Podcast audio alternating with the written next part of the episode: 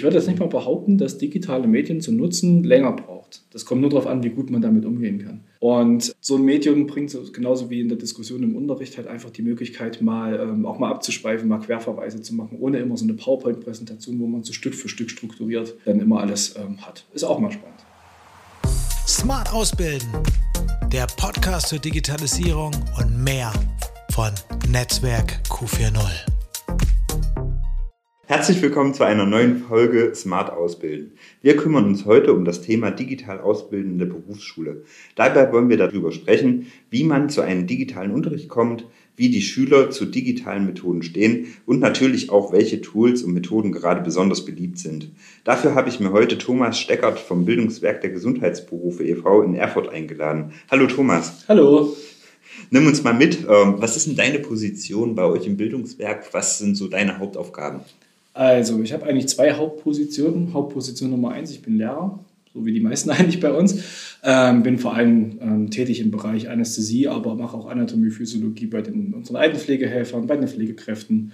Und ja, das sind so eigentlich meine Hauptbereiche. Und ansonsten als zweites bin ich noch in der stellvertretenden Schulleitung tätig. Und ja, da bin ich mehr oder weniger nach dem Studium direkt durch Zufall reingerutscht und arbeite mich da jetzt langsam rein.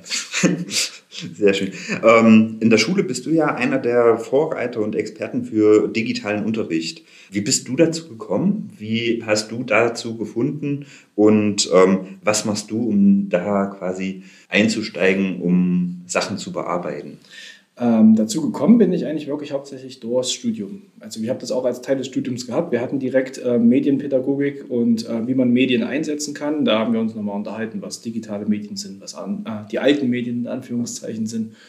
Und haben dann natürlich auch die ersten Tools auch schon ein bisschen kennengelernt und teilweise auch durch Dozenten, die wir einfach hatten. Also wir hatten einen Dozenten, der hat damals äh, Padlet benutzt. Ähm, das ist, glaube ich, mit so eines der bekanntesten Tools. Und ich fand das damals einfach schön, weil... Ähm, man weiß ja, wie Studenten so sind, man schreibt nur die Hälfte mit und wenn es dann um die Prüfung geht, dann fehlt halt ein bisschen was. Und da war es schön, einfach so ein Register zu haben, wo man alles nochmal hatte und vor allem nachvollziehen konnte. Also nochmal genau aufgestaffelt, wie das Ganze aufgebaut war, was wir zuerst hatten, was wir zuletzt hatten und noch Zusatzmaterial. Weil in dem eigenen Ordnerwust, den man zu Hause auf dem Laptop hat, findet man sich irgendwann einfach nicht mehr zurecht.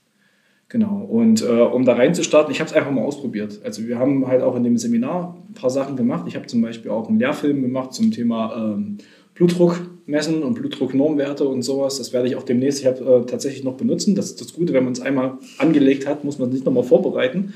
Ähm, mal gucken, ob der auch dann so ankommt, wie ich es mir damals im Studium vorgestellt habe. Und ähm, das fand ich eigentlich spannend. Ähm, wir haben auch mal einen Podcast aufgenommen, also es ist nicht das erste Mal, dass ich in so ein mhm. Mikro reinrede. Äh, ich weiß gar nicht mehr, zu irgendeinem Rahmenthema im Sinne der Sozialisation irgendwas gewesen.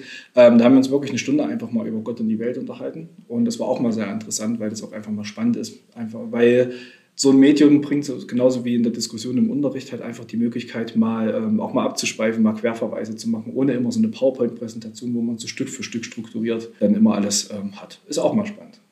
Ja, wie kommt das bei den Schülern? Also ich weiß ja, dass ähm, viele Schüler dann auch so als Digital Natives ähm, ja, benannt werden. Mhm. Ähm, Gerade jetzt die Generation, die kommt. Aber ähm, ist das tatsächlich so? Können die viel damit anfangen? Kennen die sich damit wirklich so aus, dass sie als Ureinwohner quasi der Digitalität zählen?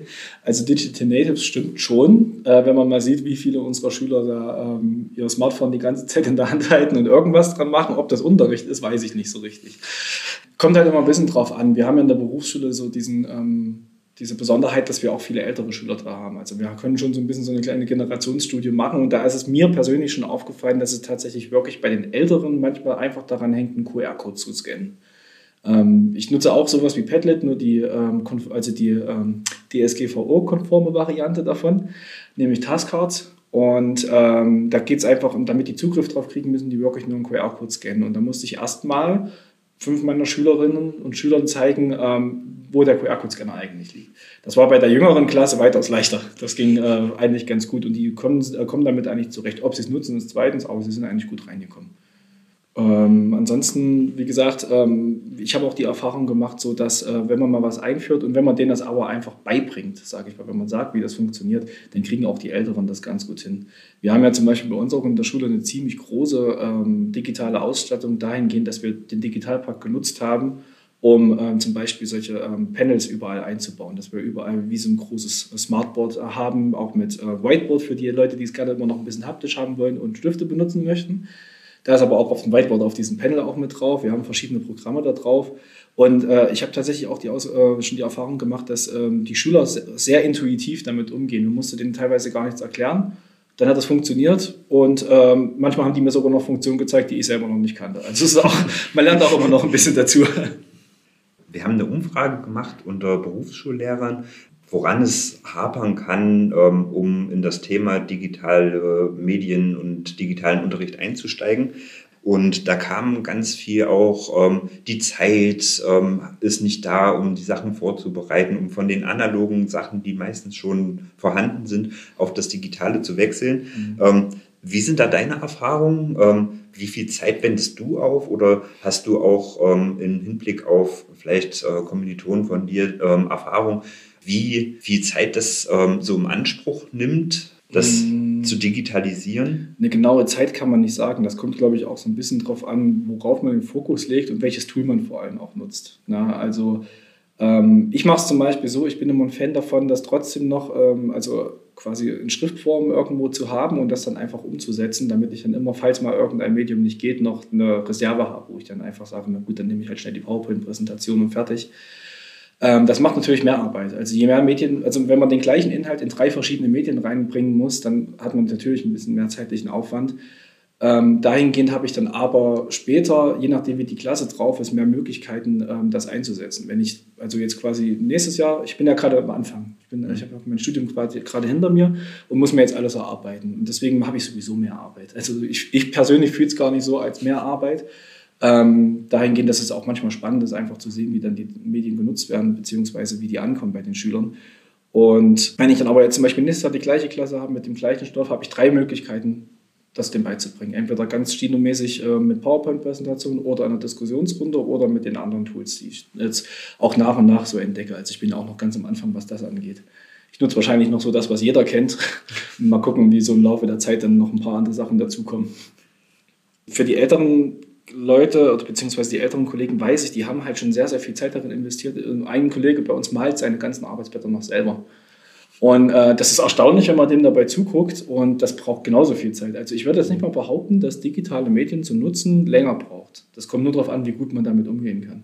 Ich habe eine Kollegin, die macht zack, zack, zack, die macht eine PowerPoint-Präsentation in zehn Minuten, mhm. dann macht die noch irgendeine Übung dazu und dann hat sie hier noch ein Video und dann hat sie da noch irgendwas anderes und das macht die in der gleichen Zeit, wie derjenige vielleicht dafür braucht, seine Arbeitsblätter zu malen, auf die Folie zu kopieren und das dann an die Wand zu werfen. Mhm. Du hast gesagt, du nutzt jetzt gar nicht so ähm, die außergewöhnlichen Tools. Mhm. Ähm, welche Tools würdest du den anderen Lehrkräften empfehlen, um da ähm, quasi einzusteigen, um, ähm, sag ich mal, so den Grundstein zu legen, wo man vielleicht auch nicht ganz ähm, so wahnsinnig viel Zeit investiert, aber trotzdem einen Effekt bei den Schülern hat? Was würdest du da empfehlen? Ja, also wie gesagt, ich bin ein großer Fan von diesen Taskcards. Das ist an sich, wenn man das einmal so ein bisschen ähm, rausgefunden hat, wie das funktioniert, ist das schnell angelegt. Der Vorteil an den Taskcards oder Padlet, ähm, nicht DSGVO-konform, ist, dass man halt ähm, erstens seine eigene Struktur aufbauen kann. Man kann selber in der Erstellung schon sehen, als Lehrkraft jetzt, macht das überhaupt Sinn, dass ich das so strukturiere? Kann man eigentlich dann diesen, diesen Weg nachverfolgen? Man kann die Sachen, die Materialien, die man selber gemacht hat, reintun. Man kann Sachen, die man erarbeitet hat. Wir haben ja zum Beispiel diese Panels, habe ich ja schon gesagt. Und wenn wir jetzt ein Tafelbild machen, kann ich einen Screenshot davon machen und entweder könnt ihr es jetzt per WhatsApp-Gruppe schicken, dann ist aber wieder die Frage nach DSGVO, mhm. oder ich mache das einfach in dieses Taskcards mit rein. Ja. Und ähm, dann haben die trotzdem das Ganze, die müssen auch nicht mehr so viel mitschreiben. Ich habe mehr Möglichkeiten, mit denen halt einfach zu diskutieren, auch mal im mhm. Unterricht. Und die haben trotzdem was, was sie in Akten haben. Und ähm, deswegen, das finde ich eigentlich ziemlich gut. Äh, ich kann auch mal Videos einbinden, die können sich selber aussuchen, ob sie es noch angucken oder nicht. Ich mache mhm. eigentlich immer Zusatzliteratur noch mit dazu wenn ich Zeit dafür habe. Also das ist auch ein Zeitaspekt. Wenn ich keine mhm. Zeit habe, dann kommt das Wichtige rein. Wenn ich noch ein bisschen Zeit habe, das auszuschmücken, dann schmücke ich das aus. Und das Gute ist, es ist halt für die Nachwelt, also für die nächsten Klassen, die können mhm. das genauso nutzen. Anderes, was eigentlich ganz viele nutzen, was immer, immer sehr gut bei den Schülern ankommt, ist Kahoot. So dieses klassische Quiz. Schüler, weiß nicht warum, die betteln sich gerne untereinander, die brauchen ein bisschen kom äh, kompetitive Sachen.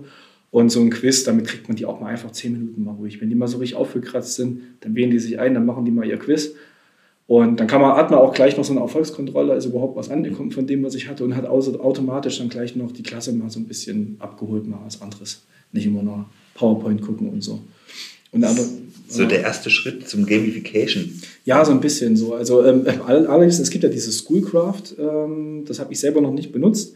Das ist ja quasi so dieses Gamification ähm, auf einem höheren Level. Auch das ist wahnsinnig zeitaufwendig. Ähm, ich habe ja mein Studium zum Beispiel größtenteils auch zu Zeiten von ähm, Corona äh, absolviert, dementsprechend auch ein paar Praktika. Und da habe ich dann halt gemerkt, dass so ähm, PowerPoint-Präsentationen über Zoom auch extrem anstrengend sein können und es auch nicht immer so klappt. Alleine schon den Ton zu übertragen, wenn man mal ein Video gucken möchte. Und da haben, hat mir eine, eine Lehrerin Mentimeter, ich weiß nicht, ob, ob du das kennst, hm, ja. Mentimeter ähm, mal ähm, näher gebracht. Das ist ja auch eigentlich nichts anderes als eine PowerPoint-Präsentation, nur dass man da mal ein paar interaktive Sachen reinmachen kann.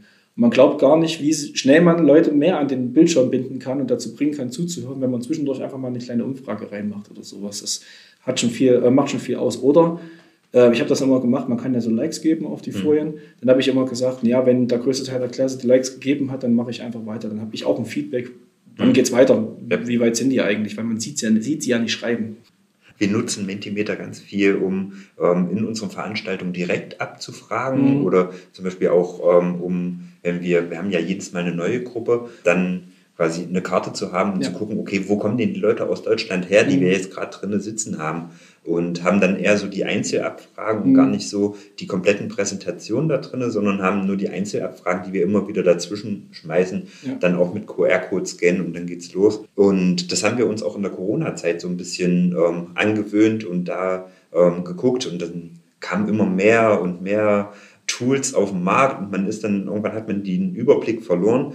Ähm, was ist denn davon übrig geblieben? Also Mentimeter zum Beispiel nutzen wir relativ regelmäßig. Mhm. Ich nutze zum Beispiel wahnsinnig gerne H5P mhm. ähm, mit Lumi als Download-Version. Aber was ist bei euch übrig geblieben von den ganzen Tools, die da auf den Markt kamen?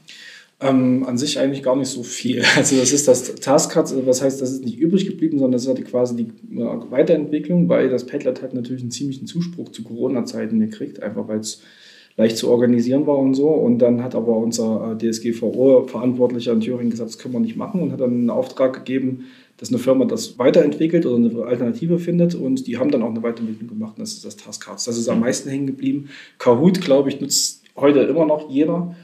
Äh, Mentimeter habe ich auch schon bei einigen gesehen und was ich auch gesehen habe, ist äh, OnQ. Ich weiß nicht, ob du das kennst. Das, das sagt mir O-N-C-O-O. Ähm, da, gibt's, da kann man zum Beispiel auch einfach äh, stinknormale Meinungsabfragen machen, so äh, Meinungsbilder. Ähm, da hat man eine Dartscheibe und dann können die von außen reinklicken, irgendwo auf die 1 oder auf die 10 und da hat man mhm. dann so ähm, Tendenzen kann man da abgucken oder man kann auch wirklich richtig Tafelbilder erstellen. Das heißt, die haben die Möglichkeit, Karteikarten zu erstellen und die werden dann bei, dem, bei der Lehrkraft, die das erstellt hat, auf äh, den Bildschirm geschmissen und dann kann man die ordnen, kann da Pfeile dazwischen machen, kann Anmerkungen dazu machen und so. Das ist quasi das äh, digitale Whiteboard, wenn man nicht im Unterricht steht und da ein Whiteboard zur Verfügung hat. Und da kann man auch noch ein paar Umfragen mitmachen. Und so ist eigentlich auch eine schöne Seite. Ich hab, war aber schon lange nicht mehr drauf. Ich weiß mhm. jetzt gerade nicht, ob die noch weiterentwickelt haben, weil die hatte eigentlich auch guten Zuspruch, auch unter meinen Kommilitonen. Mhm.